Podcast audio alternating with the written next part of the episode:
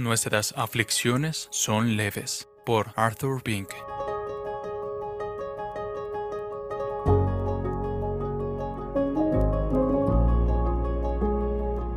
Nuestras aflicciones son leves cuando las comparamos con lo que realmente merecemos. Son leves cuando las comparamos con los sufrimientos del Señor Jesús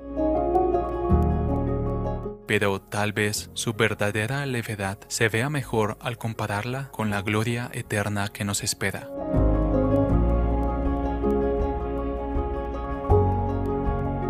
Porque esta leve tribulación momentánea produce en nosotros un cada vez más excelente y eterno peso de gloria no mirando nosotros las cosas que se ven, sino las que no se ven, pues las cosas que se ven son temporales, pero las que no se ven son eternas. Segunda a los Corintios 4, 17 y 18.